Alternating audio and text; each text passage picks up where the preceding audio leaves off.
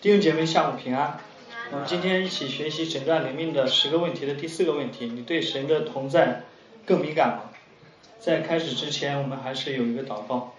天父，我们感谢你，主要感谢你保守我们一天聚会的平安，在这样的一个环境之下，主要我们也感谢你，求主继续保守以下的时间，也让我们带着对你的渴慕，主要去学习主要你同在的真理和应许，主要也借着你的同在去面对当下的，无论是政治或者是任何的重担，主要让我们仰望你，主要与我们同在，是奉主耶稣基督得胜的名求。嗯。我想，对于一个基督徒来说，最不陌生的词汇也就是神的同在了。因为无论是改革宗，还是无宗派的教会，或者是任何一个有没有宗派的教会，他都会提常常的提及神的同在。我们读经中，我们到处可以看到，呃，神应许与他的百姓同在，而且我们的祷告中也是不断的祈求神与我们同在。我们为患难中的弟兄姐妹。呼求的时候，也是求神与这个弟兄姐妹同在。我们知，我们也知道，作为一个罪人，我们能够与神同在是何等不配的恩典。因为我们知道神的同在是好的无比的，所以我们说，甚至可以说，我们圣经从创世纪三章开始，当人类堕落以后，整个人类的盼望就是能够恢复神的同在。所以开始有从人类当中有了宗教，也有人开始建立巴别塔。盼望爬塔顶能够通天，可是当人凭着自己的努力的时候，塔顶越高，人就离上帝的同在越远。所以这本质上就不是人所能做的。所以我们说说了这么多，是说神的同在是非常重要的事情，是需要我们不断的确信和经历的。那么我们还记得我们自己上我们上一次非常敏感的确信神的同在是什么时候？有可能是你听到一次非常好的讲道的时候，你感动的流泪，还有旁边其他的弟兄姊妹也一同痛哭流泪的时候。我曾经在学学生团契那几年，非常喜欢参加各种教会组织的营会。虽然我不是一个非喜欢热闹的人，但是每每次几天的营会都会让我非常深刻的更加经历神的同在。营会时，厨房里从早忙到晚的。为我们做饭的教会的阿姨们，以及每天天不亮就开始为我们买菜的年长的弟兄们，尤其是在冬天的营会的时候，那是四五点钟，完全没有亮光的时候，他们就开始要为营会准备出去买菜。而且营会当中有很多人的起身敬拜、福音信息的传讲，还有营会中许多蹦蹦跳跳的儿童主学的孩子们，这些都会让我以非常真实的经历到神同神的同在而感动。可是常常可惜的是，营会一结束的时候，我就把这些感动留在了营会里，而不是带着这这些感动，呃，回到家中，让这些感动加倍的感动我。也许你是一个爱旅行的人，你出去旅行的时候，看到山川的，呃，威严壮丽，你觉得上帝的创造太奇妙了，因此你发出赞美，你感到神如此亲近。我想这种经历在一个基督徒的生命当中是经常会出现的。或者是在每个主日上午教会弟兄姊妹的敬拜中，你感觉到神的同在；或者就像我们刚刚结束的，我们每个主日下午的共同的共同祷告或者分组祷告，我们在此起彼伏的久久不能消退的祷告声中，你经历到神的同在是如此的真切。可是问题是，营会不会天天有，而且有的话，你也不会每天都参加；旅行也不一定有有钱天天去。逐日也，逐日也只是七日里的其中的一日，还有六天要过。如果我们相信圣经的教导，神的同在，就不应该；如果我们相信圣经的教导，相信神的同在，就不应该是一个偶然的、特殊的、需要一定的条件和环境才能触发的一种感觉。因为圣经教导我们，我们的神是昼夜与我们同在的神，他既不打盹也不睡觉。我们，所以我们需要频繁的。而且是越来越频繁的、持续的意识到神的同在，并且这不是一个感觉，而是圣经实实在在的真理和应许。其实，当我回想到我自己属灵生命的时候，常常发现，在困难来临的时候，我想这是出于神特别的恩典。当困难来临的时候，当事情临到头的时候，当我觉得自己已经无路可走的时候。我那个时候反而是比较容易，我我说这是靠着上帝的恩典，反而更是比较容易确信神的同在的，因为我常常会想着这次一定最终还是神带领我走出去，而我要我要做的就是相信和等候神如何为我们成就事情。可是危险就是在于当神蒙神的恩典困难除去了，压力也退去了，一切都归于束手安常之后，我很难在。频繁的或者真实的感到神的同在，于是我的渐渐的属灵生命出现了，呃，我的属灵生命进入到一种危机重重但自己浑然不知的状态当中，就像那些进入到应许之地的以色列人，他们到了应许之地，因为神的恩典吃喝饱足之后，就忘记了带他们出埃及的神。所以，如果一个基督徒意识不到神的同在，会有什么危险呢？首先，必然意味着你会更少的思想神，你会思想神，更少的思想神的话语和他的旨意，你也肯定会更少的默想神的福音，你属灵生命进入了一种非常危险的状态。我想，如果这种状态是长此以往的话，我们很难不成为一个挂名的基督徒，甚至可能我们连名都不想挂了。其次，如果意识不到神这位真正的君王时时刻刻在监察我们的话，于是我们自己就自然而然的成为自己的君王，我们就都成了教会中的任我行一般，个人任意而行。我们更难对付自己的罪，尤其是那些私下教会弟兄姊妹看不到的罪。而宗教改革带来的金钱观，特别的一点就是我们时时刻刻活在上帝的面前，万军之耶和华的眼目查看一切。所以当有人为石普罗的时候说基。他问师傅：“我说基督徒的生活是做什么？”这个问题的意思其实也就是说，他问石普罗，就是基督徒的终极目标是什么？石普罗则非常简洁而深刻地回应了他。施普罗的答案就是活在上帝面前。是啊，我们就要我们的终极是需要面对的是上帝。如果神时时刻刻同在，在天上监察一切，那我在教会中虚假的金钱、伪善的行为。以及只要被不要被别人发现就行就可以了的愚蠢，除了增加我自己的罪之外，没有任何的益处。所以神时时刻刻的监察与同在，提醒着我要靠着恩典去致死为人所知的罪，也更提醒我去致死那些为不为人所知的罪。所以最后一点是，如果神是我们敬拜满足的对象，如果一个基督徒却意识不到神的同在。那等同于失去了敬拜的对象，满足的泉源。我们会把我们的敬拜归给各种虚假的偶像，或者是物质，或者是别人，或者是自己。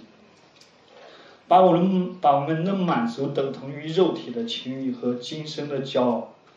所以这无论哪一种罪，都是极大的惹神憎恶的罪。所以，那么既然认识不到神，那么既然认识不到神的同在是如此的危险。那我们平常可以如何察觉神的同在呢？也就是说，当我们讲神的同在的时候，我们意味着什么呢？我们一起来分享几点。首先，第一点就是，当我们说到神的同在的时候，是讲到神普世的同在，意思是创造万有的神充满天地，无所不在，诸天诉说神的荣耀，穹苍传扬他的手段。就像大卫王在诗篇第八篇说。当大卫王举手举头看见，就称赞说：“这是这个天是神的指头所造，星辰是神所摆设。”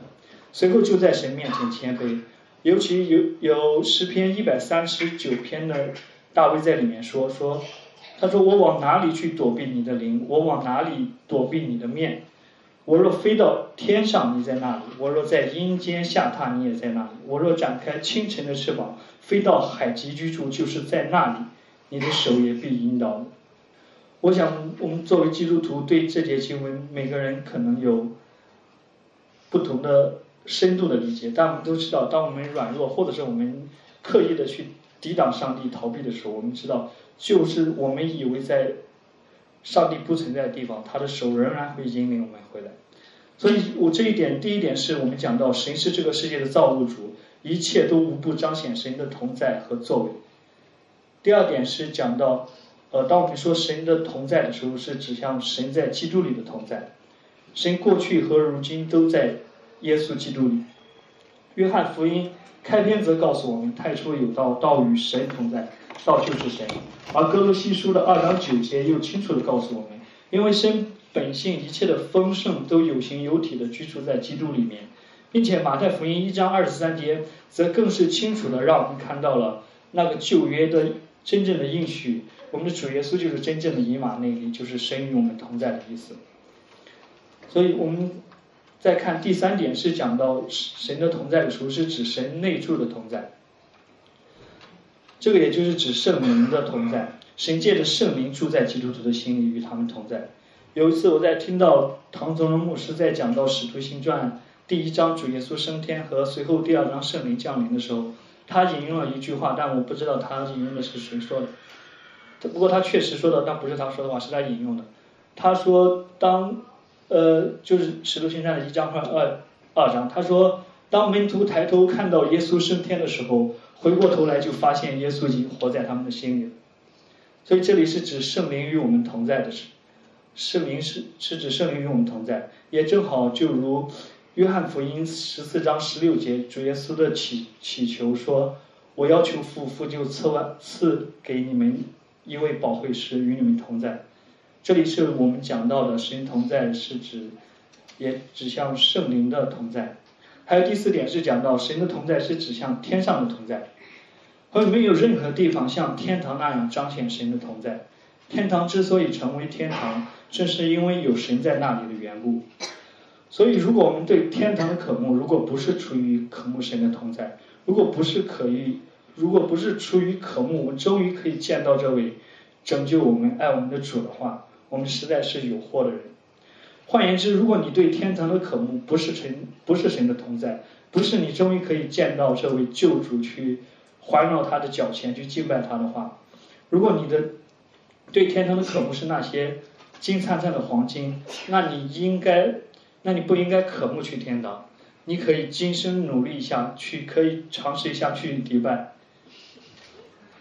所以，那我们说了这么多。最后，我们来看一下，我们有哪些可以操练的方式，可以使我们对神的同在更敏感呢？就是我们在日常的属灵的这种操练与征战之中，我们如何去让自己更敏感的意识到神真实的同在？首先，第一点，我们可以，第一点我们要说的是常常的读圣经。我们想更多确信神的同在，意识到神的同在，我们就需要每天按时读神的话语。圣经是神彰显他自己给我们的完整的启示，我们需要以敬畏的心不断的反复默想和背诵，让我们知道，让我们的理性可以归回于神的真理，也让我们的情感是能够爱慕神的圣洁，然后让我们的意识意志也能够归于对真理的一个降服，所以以至于到当我们合上圣经的时候，我们离开教会的时候。神的话语，神同在的应许，神的大能，可以不断的在我们的心里中，靠着圣灵不断的去默想和确信，甚至可以说，我们可以把圣经的不断的反复的熟练神的话语，我们把圣经当做对待一切事物认识理解的一个基础的母语一样，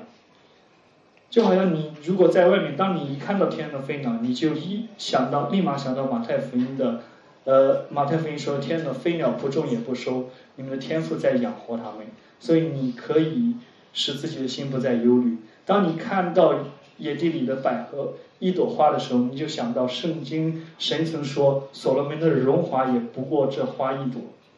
所以，当你看到任何一件人间的一场审判的时候，它都应该指向提醒和刺痛你，想到当来当基督再来的审判。”所以，当我们谈到第二点，我们可以操练的是祷告，就是借着与神祷告来承认他与你的同在。所以有话说，两情若是长久时，又岂在朝朝暮暮？有位牧师在讲到我们和神的关系的时候，他说到，两情如果真的是在长久时，就是在于朝朝暮暮，就在于每天不住的祷告、祈求和感谢当中。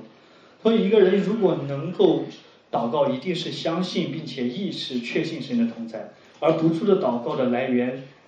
而不住的祷告来源于不住的意识到确信神的同在，而操而操练出不断意识到神同在的敏感，最好的方式之一也就是祷告。